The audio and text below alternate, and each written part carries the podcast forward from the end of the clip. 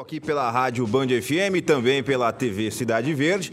Boa noite, Cuiabá, Vazia Grande, Mato Grosso, você que nos assiste em todo o estado, obrigado pela companhia, muito obrigado pela audiência. E a partir de agora também pela participação no nosso WhatsApp 996761011 e também nas nossas redes sociais, facebook.com.br TV Cidade Verde, nosso canal no YouTube e também o nosso Instagram. Seja sempre bem-vindo. Onofre Ribeiro por aqui, devidamente agasalhado. Boa noite, Onofre, tudo bem? Boa noite, Igor. Tem que agasalhar, né? É a madrugada promete. É, boa noite, pessoal que nos acompanha, assiste e ouve, pessoal da Titânia Telecom. Boa noite, é, Djalma, lá no Milhão, a Daniele, um grande amigo, e o, o Sargento da Silva e a Dona Isabel, lá em, na Fazenda Babaçu, município, ali na Agrovila Palmeiras. Gilson Nunes, grandes amigos. É isso. É, como anunciamos no, no, programa de ontem, nós estamos recebendo aqui o presidente da Assembleia Legislativa, deputado Eduardo Botelho, que sempre que a gente pede, ele vem aqui no programa. Aliás, eu acho que o, o, o deputado Botelho é, é, o presidente da Assembleia que nós mais entrevistamos aqui nos últimos tempos. Sempre que a gente pede, o deputado Botelho atende o nosso convite e vem falar conosco aqui no, no nosso estúdio ao vivo. Deputado, obrigado pela sua presença. Boa noite, seja bem-vindo. Boa noite, Igor. Boa noite, Onof. Boa noite a todos aí que estão nos assistindo e nos ouvindo. O senhor está num, num, período de maior tranquilidade, que está licenciado da Assembleia Legislativa, estava me dizendo que retoma na segunda-feira. É, então, nós vamos conversar com o Botelho eventualmente mais tranquilo do que o comum. Não que o senhor não seja tranquilo, mas está mais relax. Mas, de uma maneira geral, esse, esse ano, esses cinco meses de, de, legislatura do ano de 2022. Como é que o senhor avalia? Está tranquila a Assembleia Legislativa em comparação com outros momentos que o senhor enfrentou, outros momentos que a Assembleia viveu, não só no, no atual governo, mas também no governo passado? Olha, nós já tivemos momentos difíceis na Assembleia, embates duros, é, discussões acaloradas. É, e a Assembleia enfrentou todos isso com a maior tranquilidade também. Né? Nós fizemos todos os debates é, lá, fizemos todos os enfrentamentos, respeitando todos os direitos, respeitando situação, oposição. E, e esse ano está mais tranquilo, realmente, está mais tranquilo. São menos pautas é, que causam, gera polêmica, que tem grandes discussões. É, mas lá no parlamento, no dentro das sessões, as discussões dos deputados têm sido bastante pesadas. Não por conta até dos projetos, que os projetos nem são tantos assim, polêmicos, mas por conta do período eleitoral. E tem deputado que quer realmente mostrar trabalho, mostrar serviço, e isso tem gerado discussões bem fortes dentro do parlamento. Você acha que devido a essa questão do processo eleitoral, porque antigamente nós tínhamos 90 dias de eleição, três meses, e a eleição demorava ali pelo menos umas duas, três semanas, até um mês para começar o bicho pegar. Agora são 45 dias, mas tem a pré-campanha. E dá a impressão, para quem cobre política, e nós fazemos aqui isso todos os dias, que parece que aumentou o tempo em vez de diminuir. Porque se, se o ano começou e está todo mundo fazendo, pode fazer reunião, pode fazer diversas atividades de, de pré-campanha. Na sua avaliação, que já disputou dos dois modelos, é, é, dá essa impressão que, tá mais, que é mais longo o ano eleitoral? Sim, tá, é, é, parece que está bem mais longo. Inclusive, a pré-campanha começou muito cedo. Os candidatos estão andando, estão conversando. Fazendo conta, né? Fazendo conta. Onde você vai, já tem candidatos que passou. Não, não tem, praticamente não tem mais. Vereador, você não encontra mais vereador que não tem compromisso. Antigamente se encontrava, não, ainda não fechei. Lideranças, praticamente aquelas lideranças mais fortes, conhecidas, praticamente todos estão fechados. Então eu diria para você que, na verdade, começou mais cedo essa eleição. Como é que o senhor avalia a questão da passado período que os pré-candidatos devem fazer a filiação, escolher seus partidos. Na sua avaliação, é, teve algum, alguma incongruência? Como é que o senhor avalia o posicionamento, a escalação dos partidos pós o período que definia é, onde os candidatos deveriam estar, os próprios deputados que estão no mandato? Como é que o senhor avalia Não, a composição final disso? É, eu, eu acho que houve uma distribuição boa os deputados foram bem distribuídos nos partidos. Já visto que acabou a coligação, esse é a primeira eleição que os deputados vão participar que não tem coligação. E isso é evidentemente que acarretou aí uma mudança de muita gente, vai para lá, vem para cá, procura um partido que fica mais fácil, mais leve. E eu acho que o partido que ficou mais pesado em termos de candidatos e, e deputados eleitos é a União Brasil. Então, o senhor tá. É, porque lá ficou o deputado Eduardo Botelho, Dilmar Dal Bosco, o Chuchu, é, deputado Sebastião Rezende. Então você já tem aí quatro deputados bem potenciais dentro do, do partido. Então, eu acho que o partido ficou, vai ser uma disputa mais dura e mais pesada, ficou na União Brasil. É, eu queria falar um pouco sobre o, o, seu mandato. A gente vai voltar nas questões da, da Assembleia. Claro, Nofre, fica à vontade. Perguntar, o senhor acha que vai ter uma renovação grande como na vez passada? Não, eu acho que não. Por que, que eu acho que não, Onofre? Porque, é... primeiro que é o seguinte, a eleição passada houve um processo envolvendo um período que tinha terminado, que é o período Riva Sival Barbosa. Esse período acabou. E aí veio as consequências, as delações, as acusações, e muitos deputados sofreram isso. Operações, muito, né? Operações, muitas operações teve. E por conta também da própria gestão do Pedro Taque, o Pedro Taque fomentou muito isso, ele fomentava muito o Estado policialesco e ele fomentou essa criação de. É, e isso, de certa forma, prejudicou em muito alguns deputados que já eram das legislaturas passadas e eram dessa legislatura, eram ainda oriundos da, desse período Riva Silval. Então, esse pessoal sofreu muito, eles foram muito massacrados. E também teve a questão do governo, que nós tivemos um governo que foi um governo só de de confusão e não teve, não teve recurso para para os deputados nem pagar as emendas, nem fazer entregas. Então foi muito ruim. E agora? Agora nós estamos num período muito melhor. Nós não tivemos operações praticamente, não tivemos acusações. É, nós, os deputados estão entregando muito mais, entregando mais resultado para a população. Então, diante disso, eu acredito que a renovação vai ser muito pequena na Assembleia Legislativa.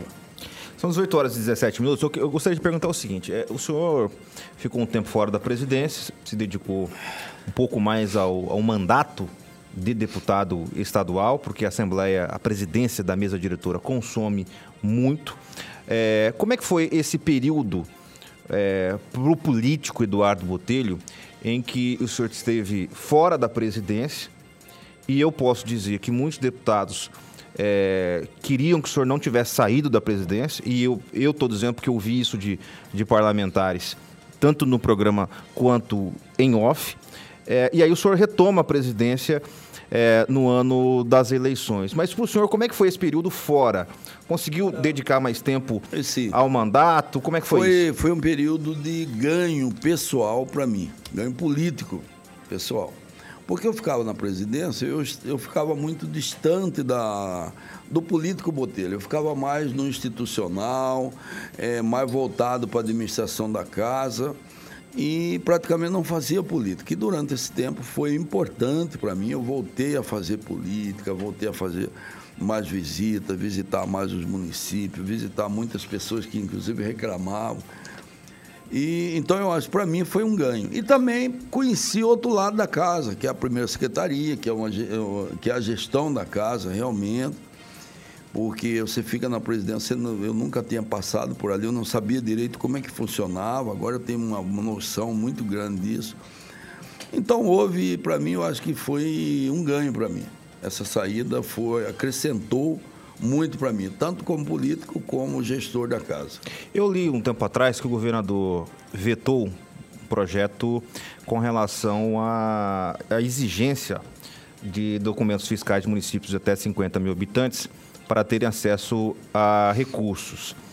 É, como é que o senhor vai tratar desse assunto na medida que é uma grande dificuldade que os municípios pequenos têm é, para conseguir recursos externos. A arrecadação desses municípios é muito baixa.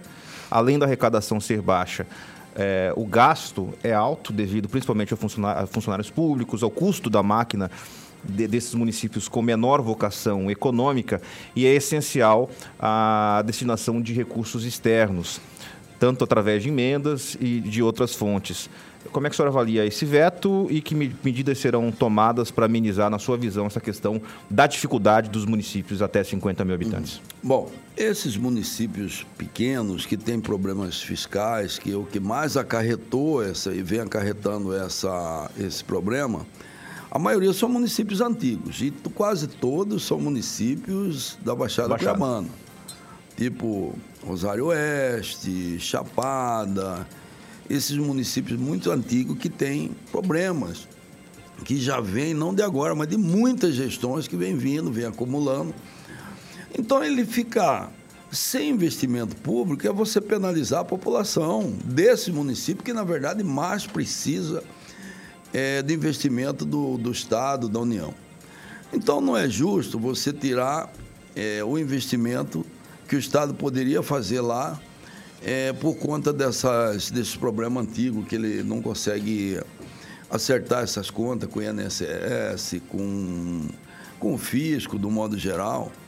Então, essa lei, ela beneficia esses municípios. Eu esperava que o governador não vetasse, inclusive cheguei a pedir para ele não vetar.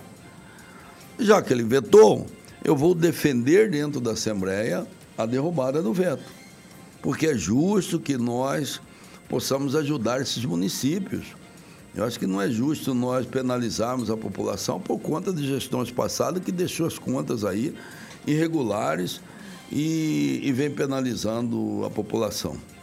Como é que o senhor é, responde ou comenta é, quando dizem, por exemplo, que em determinados momentos a Assembleia ela deixa de legislar, deixa de derrubar vetos, deixa de dar a sua opinião, como a Constituição manda, em, com relação ao governo do Estado. O senhor é do mesmo partido do governador, mas alguns analistas e alguns políticos mesmo dizem, olha, o Botelho é mais duro com o governo do que foi o ex-presidente Max Russo, que não é do partido do governador. Você acha que isso é uma verdade? É, e, Eu senhor, acho que é. O senhor concorda?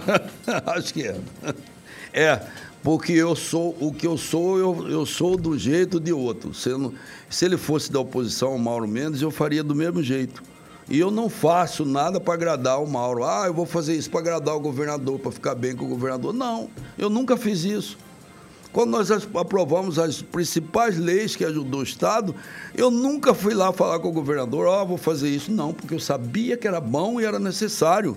E muitas dessas mudanças que teve, que foi feita, e a grande maioria, inclusive quem deu ideia para o governador primeiro, fui eu, o deputado Eduardo Botelho, que fui na casa dele antes dele assumir o mandato, inclusive, e relacionei para ele tudo que ele precisava fazer. falei, nós precisamos fazer uma revisão dos incentivos, nós precisamos fazer uma mudança em relação ao ICMS, nós precisamos mudar o FETAB, nós precisamos acrescentar isso.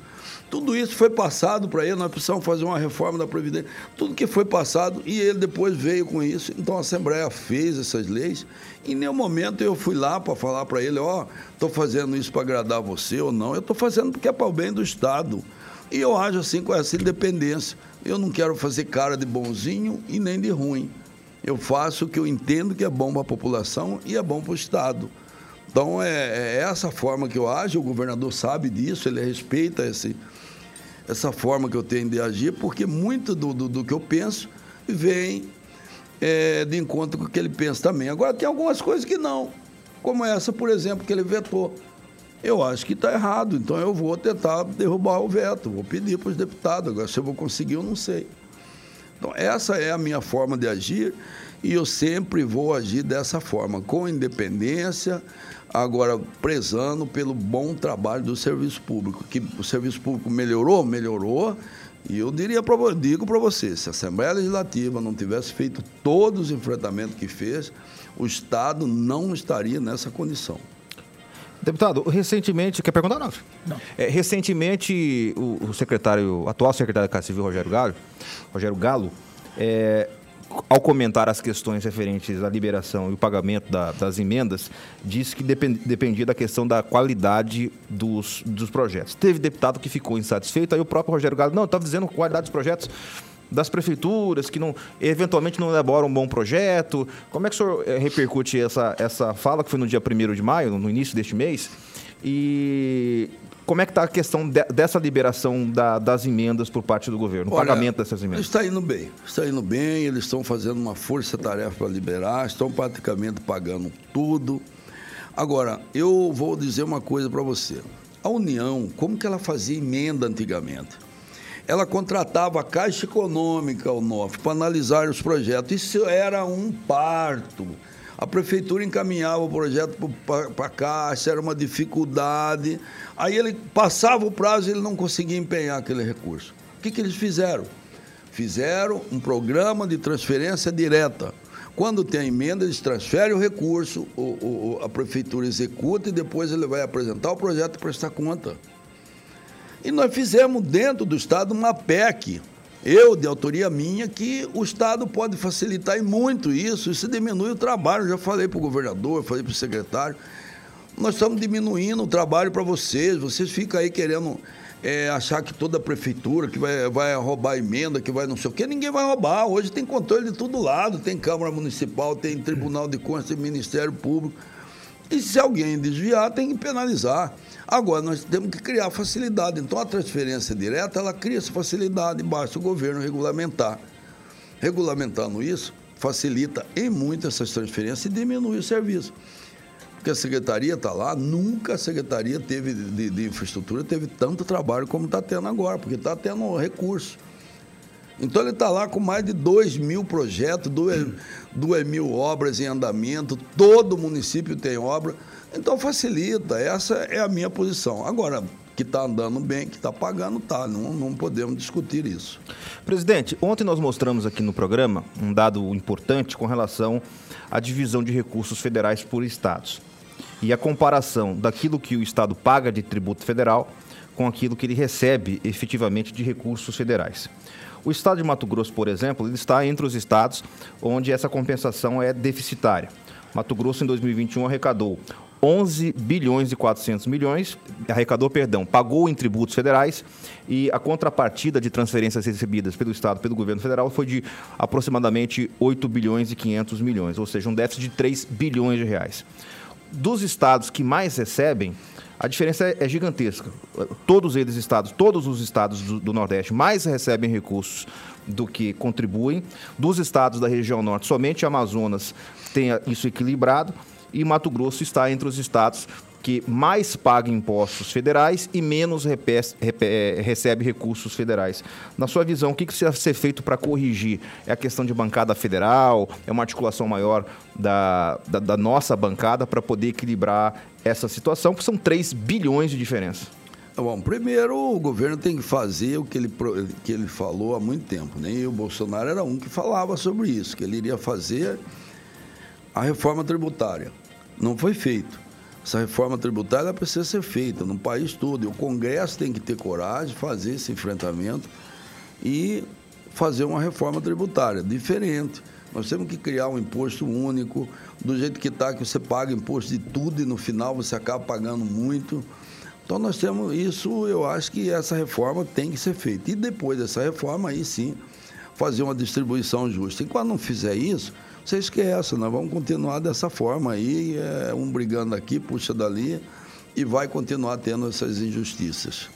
Causou polêmica, antes da gente chamar um intervalo, uma, uma última pergunta. Na, essa semana, a deputada Janaína Riva deu uma declaração à Rádio Metrópole, quando perguntada sobre possibilidade de disputar a mesa diretora, é, e ela disse o seguinte: me, palavras da deputada à Rádio Metrópole. Me dói ver essas pessoas que têm a oportunidade de crescer politicamente em um dos cargos, para mim, mais importante do Estado, e esse cargo ser utilizado para toda vez, volta um deputado, reveza presidente, secretário, deputado.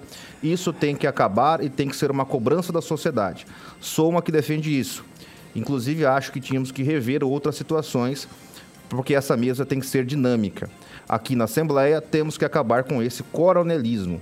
Se Botelho e Max estão achando que vão ficar lá se perpetuando no poder, eles estão muito enganados. Não vou aceitar. Os deputados não vão aceitar.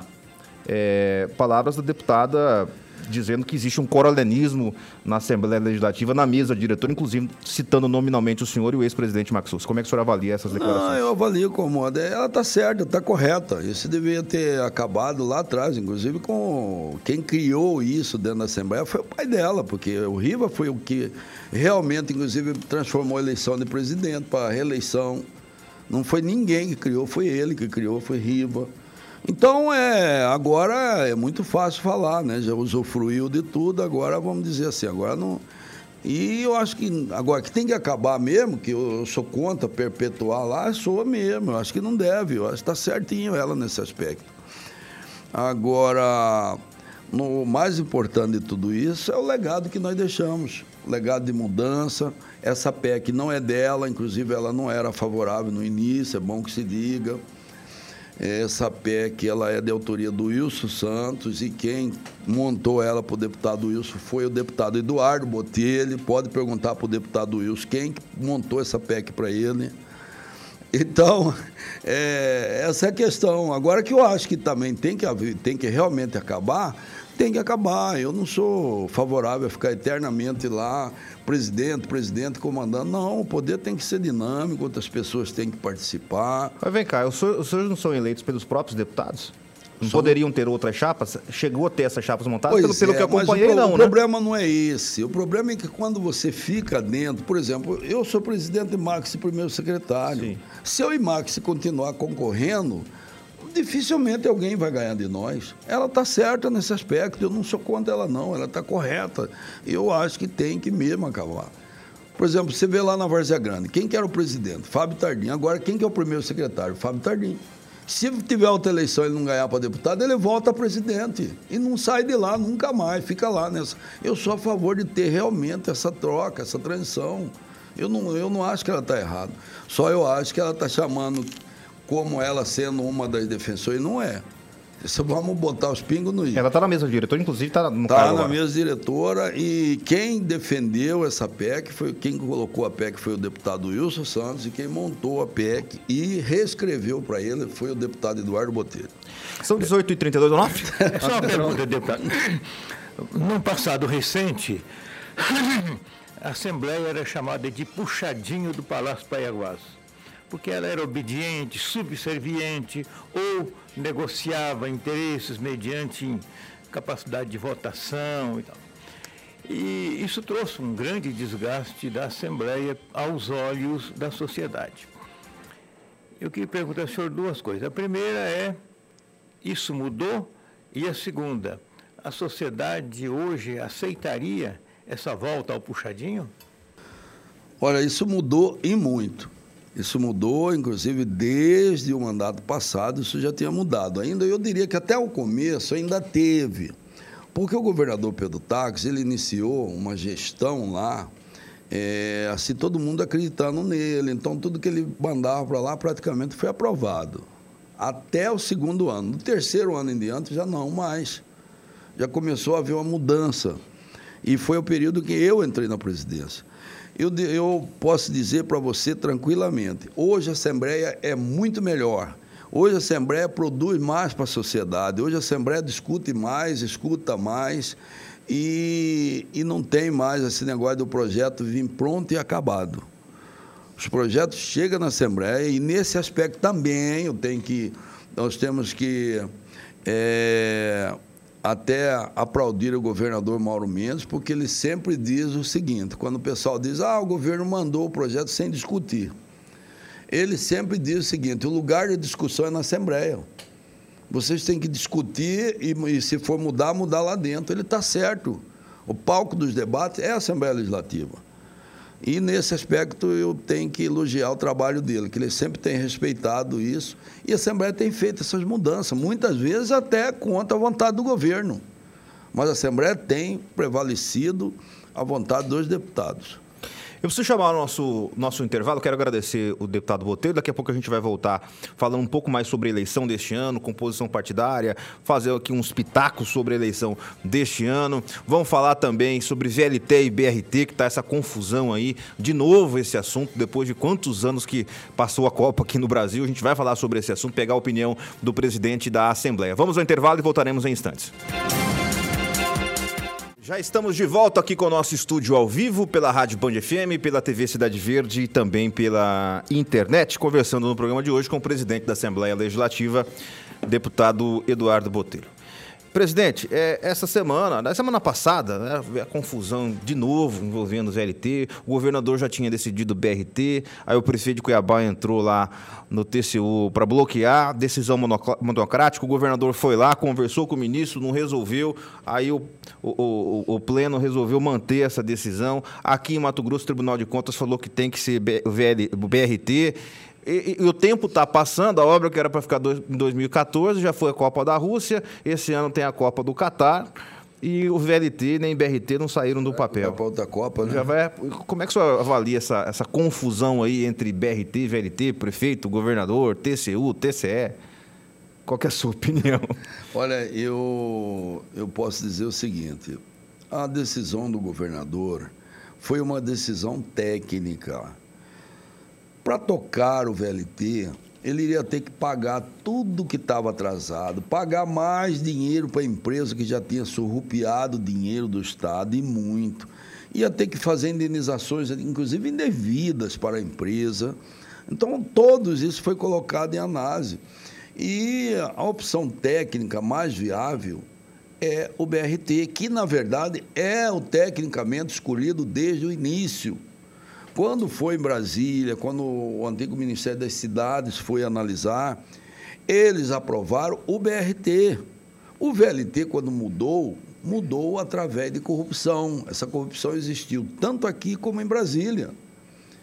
A corrupção atingiu, saiu daqui, foi atingir o Ministério das Cidades. Foi, ficou comprovado que para eles mudar o relatório lá para aprovar, houve corrupção lá também. Então, o que, que era mais fácil? É o governo fazer algo que ele conseguiria começar e terminar. O VLT ele não conseguiria terminar. Então, a opção técnica para começar, para terminar, e a opção mais viável para a cidade é o BRT. Mas o prefeito não quer, e aí? Mas olha. O de Varza Grande quer, o de Cuiabá não quer. Então, eu acho que. Tá vai... com o fígado esse negócio já? Vamos falar a verdade, já está no então, fígado, não? Aí, o que, que nós precisamos fazer? Nós temos é que tirar aquele trambolho que está lá na Avenida da FEB, que é o sinal da corrupção, da malandragem, da inépcia, da, do serviço mal feito do Estado. Nós precisamos varrer aquilo dali. E como que nós vamos tirar aquilo? É através do BRT. Nós temos que começar o BRT, fazer, tirar aquilo dali. Aquilo dali está acabando com o comércio, acabando com a cidade de Várzea Grande. Cuiabá, até que tem que tirar o chapéu para o Manuel Pinheiro, porque ele, ele mesmo começou a acabar com o rastro do VLT, por onde tinha ainda uma, uns sinais ali, ele acabou, fechou, e ele que começou também a acabar com o VLT. Porque ali na, na prainha ele já tirou tudo, já fechou o que tinha. Botou já grama, né? Colocou grama, acabou com aquele canteiro que tinha lá. Então, é, na verdade, quem começou a acabar com, com o VLT foi o próprio prefeito Manuel Pinheiro. Mas é uma solução técnica mais adequada. Então tem que fazer. Primeiro, por que é mais adequado? Porque ele tem facilidade de ampliação e já existia um plano no projeto que o governo apresentou, já tem um plano de expansão, indo aqui para o lado do. É, ali do lado do Chopão, indo até o Chopão, ampliando até ali saindo, entrando até no Tijucal, em todo o Tijucal, saindo do lado da, de Santo Antônio, indo até o Parque Cuiabá, tudo isso são ampliações que já estavam, inclusive, previstas no projeto do governo. É, tem essa facilidade. O VLT não tem. Tem dificuldade de interação com ônibus, tem dificuldade de, de ampliação, é praticamente zero a possibilidade. Então, o modelo mais adequado é o BRT. Agora, nós temos que juntar todos e fazer. Não adianta ficar aí o prefeito puxando para cá, outro puxando para lá para querer atrapalhar. Nós temos é que resolver a questão. Nós não podemos ficar nesse impasse aí que é, não vai levar ninguém a lugar nenhum. Você acha que o prefeito de Cuiabá está querendo atrapalhar? Eu não sei se ele, não sei qual o motivo que ele está fazendo. Eu sei que ele está atrapalhando, porque a obra não está não, não tá conseguindo andar por conta disso. E também o TCU, na minha opinião, e na opinião de qualquer um, vai entender que eles estão errados. Porque o Estado, inclusive, o Estado não deve mais. O que o Estado pegou lá do empréstimo da Caixa, pagou, que, é, né? que é dinheiro federal, já foi pago. Não tem dinheiro federal mais na história para ele fazer o BRT é dinheiro exclusivamente do Estado. Você acha que o caminho agora para o governo, depois dessa decisão do, do TCU, é STF? Eu acho que agora é ir para o STF e tentar uma decisão do STF para derrubar essa decisão do TCU. Falar um pouquinho de, de eleição, nós temos aí mais alguns minutos. Esses dias o senhor deu uma entrevista, não lembro para qual veículo, eu sempre gosto de dar aqui crédito para os colegas de outras emissoras, dizendo que o senhor tem vontade, caso seja reeleito deputado, e na visão do amigo Antero, o senhor tem grande chance de, de ganhar a reeleição. Eu vi um, um artigo, um, um vídeo do, do, Antero falando sobre isso. Caso o senhor seja reeleito, o senhor teria vontade de disputar as próximas eleições à Prefeitura de Cuiabá. O senhor de fato tem essa vontade de de ser prefeito de Cuiabá, deputado? Tenho, claro, tenho, lógico. É, bom, primeiro que é um sonho de quase todos, né? Se perguntar assim, você gostaria de ser prefeito de Cuiabá? Eu, talvez até você gostaria também. Mas eu tenho essa possibilidade de chegar lá, de, ter, de colocar meu nome, porque eu, eu já mostrei trabalho como deputado, como presidente da Assembleia, como primeiro secretário. E e eu ganhando, eu vou ter condições de, de, de, entrar nessa disputa. Agora, se eu vou ganhar eleição, é outra história. Tem muita água para rolar aí, tem muita coisa. É, tem eleições presidenciais, vai ter. Tem muita coisa para acontecer até lá. É outra história. Agora, eu tenho, eu entro com viabilidade e com nome já conhecido. Então, essa que é a população já me conhece, já sabe o que, que eu faço, já sabe o que, que eu defendo, sabe como que eu ajo como que eu, principalmente com o dinheiro público, como que eu tenho feito na Assembleia. Quando que houve devolução na Assembleia? Quem criou a cultura na Assembleia de devolução de recursos foi eu, o deputado Eduardo Botelho. Eu posso falar isso muito tranquilamente de cabeça erguida. Então, isso é respeito ao dinheiro público. Então, quem sabe respeitar e quem tem boas ideias também, né? quem é bom gestor, eu acho que tem, tem condições de ser um executivo. É, é claro que é, dois anos passam, não falando dois anos e me passam rápido, mas geralmente quando um político pensa em, em, em, com um objetivo, no caso do senhor ser prefeito de Cuiabá, ele esconde isso deixa para falar na última hora por uma questão estratégica. Naturalmente, é assim que funciona. Tem um monte de gente querendo ser prefeito de Cuiabá, como o senhor bem é, falou. igual o Mauro mesmo. Mauro, ele esconde até a última hora, inclusive para governador. Ele ainda está ainda falando que não sabe não se vai ser candidato. Só nós, só Mato Grosso e o, Brasil que sabe. É. Ele não sabe ainda. Aí o senhor pega e fala dois anos e meio que tem vontade que, que, que vai querer organizar isso. Mas também tem muita gente querendo, outros deputados. A deputada Janaína já falou que tem vontade. O Fábio Garcia quase foi candidato outra vez se ganhar federal, pode ser que, que seja candidato. É, o senhor não tem receio de, de virar um alvo já nessas eleições, do tipo, não vamos deixar o Botelho ganhar para estadual, porque se ele não ganhar para estadual, como ele vai ser candidato a ele prefeito? Já tá, é, é verdade, pode ser. Pode ser. Mas eu não é um sei, risco? É um risco, mas eu não sei fazer jogo de, de, de faz de conta. Eu só sei fazer o jogo da verdade, de cara aberta. Então, se eu vou ser prejudicado ou não, esse é o jogo que eu sei fazer. Como é que o senhor está vendo essa confusão? Onofre e eu falamos sempre aqui no programa sobre o momento que o Brasil está vivendo, né? possibilidade de fraude em eleição, briga do governo com o STF, com, com a justiça eleitoral. É, como é que o senhor está vendo esse momento que o, que o Brasil está vivendo? Bom, eu, eu posso dizer para você o seguinte: a, a, as eleições elas são limpas não existe possibilidade de fraudar as eleições, de fraudar a, a urna eletrônica. Não existe. Por vários motivos. Primeiro, que ela é independente, ela não é interligada ao sistema, ela é um sistema independente. Ela só é interligada na hora da apuração. Mas quando vai eh, ser interligada lá, os fiscais que estavam ali já sabem o resultado. Eles já têm o resultado daquela urna. Então não tem como você mudar mais. Você entendeu como é que é feito, Igor? Então não tem, é, não existe possibilidade de fraude nessas, é, nessas urnas. Isso já foi auditado, já foi feito várias vezes. Eu participei de, de teste em cima disso. Não tem, é muito seguro, muito tranquilo. E vai ser feito à vontade realmente do povo. É igual assim, você faz uma pesquisa. Pesquisa, ela não é uma realidade, porque muitas vezes o cara pode falar uma coisa na pesquisa, chegar na hora de votar de outra forma.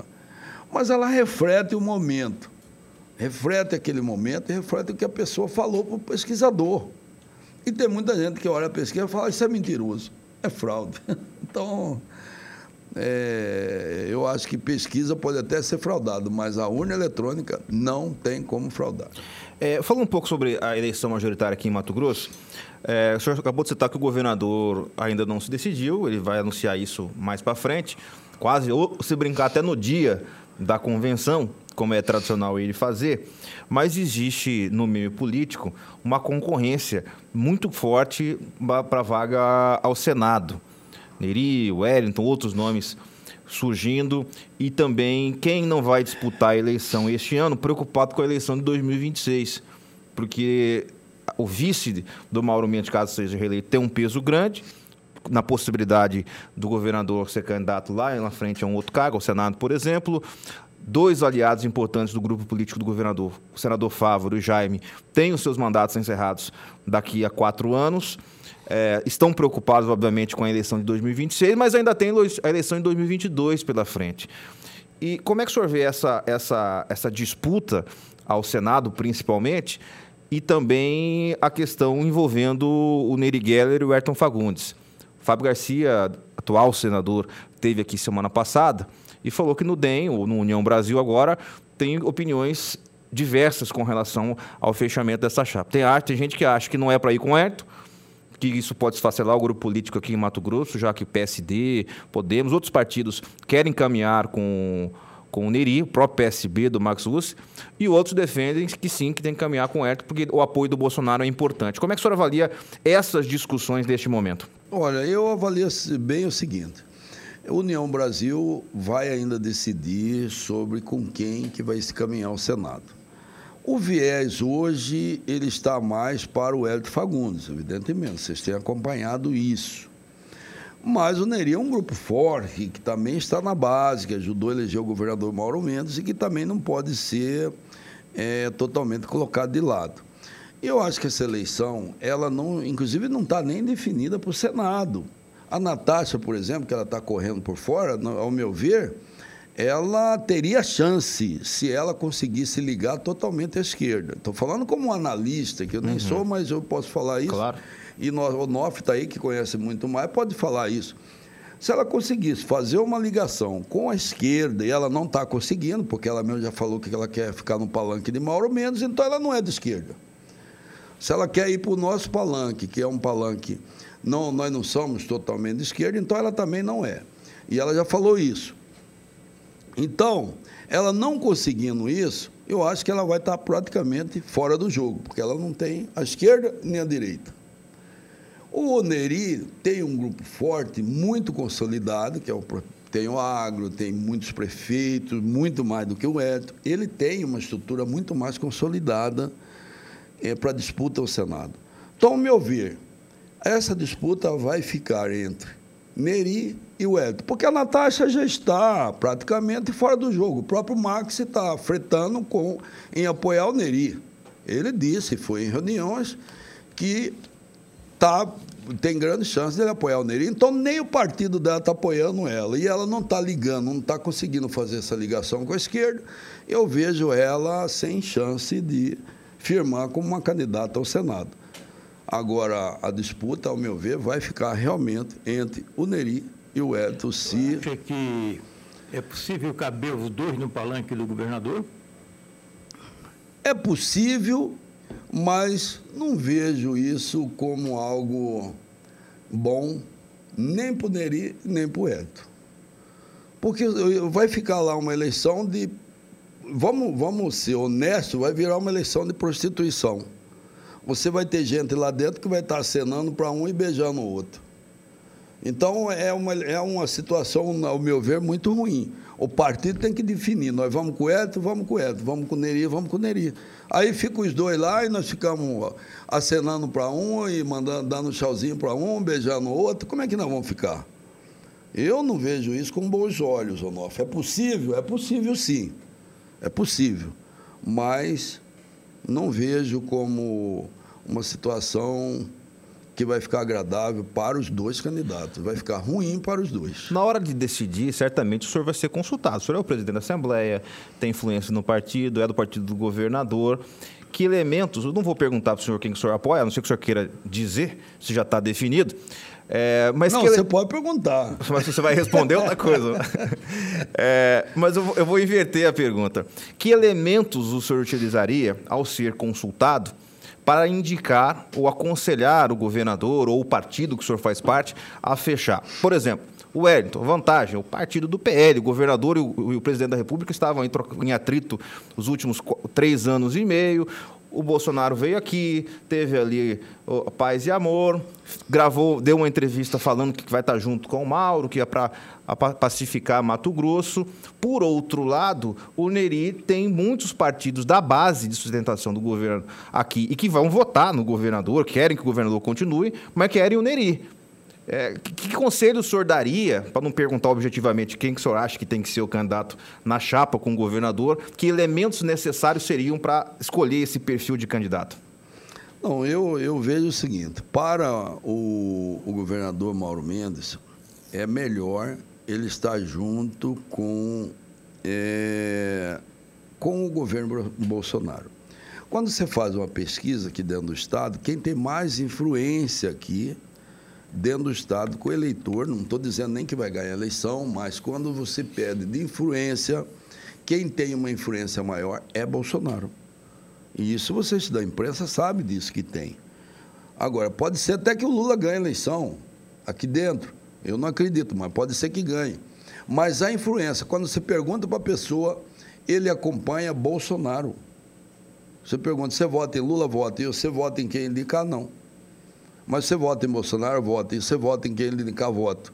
Então, ele é o mais forte. Então, o que, que é o mais favorável? Evidentemente, ficar com o apoio do Bolsonaro. Então, nós temos esse caminho. Agora, é possível ficar os dois num palanque? É possível. E para o governador, eu acho que é muito bom. Não é bom para os candidatos ao Senado, mas para ele. Eu é acho que para os candidatos ao Senado não seria bom. Nem para o Hélito e nem para o Neri. Eu, eu, se fosse candidato a senador, eu dizia, não, peraí, ou você está comigo ou está semigo. Semigo. Porque você ficar aqui, que, ah, quem que é o candidato do governador? Aí o governador vai falar assim, olha, é o Eto, é Neymar, você só pode votar em um. Vai ficar uma situação, no mínimo, estranha. Eu já e diz que isso já aconteceu aqui, acho que no governo Dante, né, no Onofre, teve uma situação como essa. É, e parece, mas parece que os outros candidatos eram muito candidatos muito fracos, candidato forte mesmo, que tinha, era, o que me parece era o Antero, né? 98 o senhor está falando, né? É, que foi nessa eleição que abriram para dois, três. Então, o candidato forte era Antero, que era o candidato do governador. Exato. E, e os outros ficaram ali como candidato de fantoche se eu não sei se o Neri aceitaria isso. Parece que ele está aceitando. Mas eu acho que na situação, se coligar, eu estou falando como, não é nem como preferência ou como. Eu estou falando como analista comum, como uma visão minha. Se o governo vai coligar com o PL, e aí ele vai aceitar um outro candidato do lado dele, e esse candidato vai aceitar Quer dizer, é uma situação de poligamia que eu não sei se. Você acha que vai ser uma, uma das eleições mais disputadas ao, ao Senado? Porque o, o senador Edson Fagundes, ele vai ser candidato à reeleição, já definiu isso. Lá atrás até falaram que ele poderia ser candidato ao governo. Aliás, ele convidou o senhor a ser vice dele ao vivo aqui na TV Cidade Verde, lá em Brasília, se o senhor lembra disso.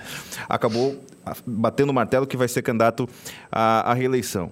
E a campanha do Neri é praticamente irreversível. Na minha visão, é irreversível porque está é muito bem articulada. Ele tem uma né? força muito grande, ele tem mais prefeito do que o Elton. Ele tem mais vereador que o Elton.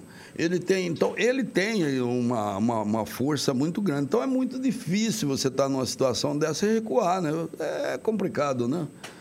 É, eu, eu entendo, eu acho que vai ser uma eleição disputada.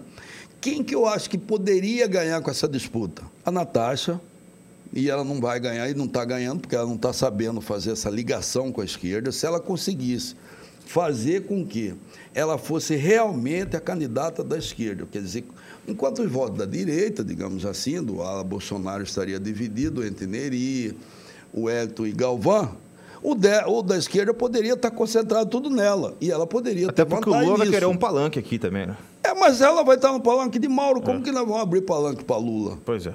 Nós não temos como. Você acha que Bolsonaro vai aceitar, vai, vai, fazer uma coligação com o PL e aí nós estamos, uma hora está Bolsonaro, outra hora está Lula. O governador vai estar lá abraçado, ô, oh, esse é meu presidente. Aí sai ele e volta Lula. Ô, oh, esse aqui é meu presidente, e o Lula. Isso não existe, cara. Isso é. Então não dá. Então vai ter. É, é o que eu digo para você é o seguinte. E isso é uma análise que eu estou fazendo, não sei se eu estou certo ou errado, o Nof está aí, pode falar muito melhor que eu, tem é, mais de 50 anos fazendo política, professor, sabe muito mais do que a gente, mas eu vejo assim que ela está passando um momento, ela deixou passar já o momento que era para ligar essa, falar, não, o voto da esquerda é meu. Ela não fez. Já, tá, já passou esse momento. Eu acho que ela não vai conseguir mais fazer o novo. Não, está muito em cima. Porque ela já disse que ela está aqui, está no palanque de Mauro. E o palanque de Mauro é palanque de Bolsonaro. Então ela não está na esquerda. É, a, a, candidatura do Lula tomou uma, uma musculatura grande e tinha que ser feito esse papel dela um pouco antes, porque o PT é muito arrogante, né? Não vai aceitar. Mas não é só o PT. O, o, o, o, o grupo de Bolsonaro é um grupo que não aceita você misturar o grupo Bolsonaro com o grupo do PT, você quer querer Esquece, né? fazer mistura de óleo com água, não vai dar. Esquece. Eles já brigam entre eles, né? Tá essa então, confusão. não dá essa mistura. Então, ali, quem quiser ser candidato assim, a majoritária, ele tem que tomar uma posição. Tem, o candidato a proporcional, até ele pode ficar fazendo esse jogo, como muitos estão fazendo, Olha, e até nós mesmo, deputado, ó, vai não, eu sou meio neutro, mas o candidato a majoritário, ele não tem como, ele tem que tomar uma posição. O meu caminho é esse, eu sou candidato do Bolsonaro, ou eu sou o candidato Lula. Então, é, é, é isso que eu estou vendo assim. Então, no final das contas, o que, que eu estou querendo dizer com isso? Que a disputa vai ficar mesmo entre o Hélio e Neri. Muito bem, 19 horas e um minuto. Bate-papo tá bom, mas nosso tempo já, já acabou. Eu gostaria de agradecer o presidente da Assembleia, Eduardo Botelho, que está se preparando para o seu último final de semana antes de retomar a gloriosa Assembleia Legislativa e reservou um pouco desse tempo para falar conosco aqui no programa. Obrigado, deputado. Obrigado, obrigado aí a todos. Desculpa até eu estou falando coisa aqui, Onofre, você está aí. Depois eu quero até que você me corrija depois. Faça as, a, a, as análises aí, que é importante esse, esse, essa opinião que a gente está falando aqui, é mais, é mais opiniões mesmo, porque, na verdade, quem vai decidir é o eleitor lá na frente ainda. É isso, obrigado, deputado. São 19 horas e 2 minutos, o programa de hoje vai ficando por aqui. Antes de encerrar, vamos a um recado da, da MK. O Chodito tem um recado pra gente. Tá no ponto aí? Se tiver, pode colocar pra gente o um recado do Chodito. E aí, cretinaiada, esse recado é pra você, motorista de aplicativo de Cuiabá e Várzea Grande. Acaba de chegar o melhor app de mobilidade urbana, meu filho, a MCAR, e tá em todo o Brasil. Só aqui você é valorizado, Cristina, aqui você tem 85% de todas as corridas. Além disso, você tem parceria com um monte de empresa que vai ajudar a você dar a manutenção do seu carro, porque é tanto buraco aqui, né, meu filho, que você rampa, quebra-mola, rebenta suspensão, bate retrovisor, então a gente tem esse suporte pra você. Então aproveita, faz esse download do aplicativo aqui, ó. Clica aqui nesse quadradinho. Aqui, tá aqui. Clica aqui nesse quadradinho aqui, faz download, já envia seu documento aí, tá bom? Olha, fica aí, meu filho, gelo, que a gente não vai tirar geladeira no seu nome não, beleza? Então faz esse cadastro aí e vem pra MK, gente. Aproveita que a gente dá esse suporte todo pra você. Chega de ficar cancelando corrida, pelo amor de Deus, não ganha esse aplicativo assim, sem graceira não, tá bom? Vem que nós chegamos! Tudo bem, MK. O programa de hoje vai ficando por aqui. Obrigado pela sua companhia. Um forte abraço, Onofre. Até segunda, Igor. Bom fim de semana e um bom friozinho no final. É isso aí. Amanhã, no horário do, do nosso estúdio ao vivo, tem um programa Nossa Gente. Nos encontramos na segunda-feira, às 18 horas. Fique agora com o Agnello e o Passando a Limpo. Boa noite.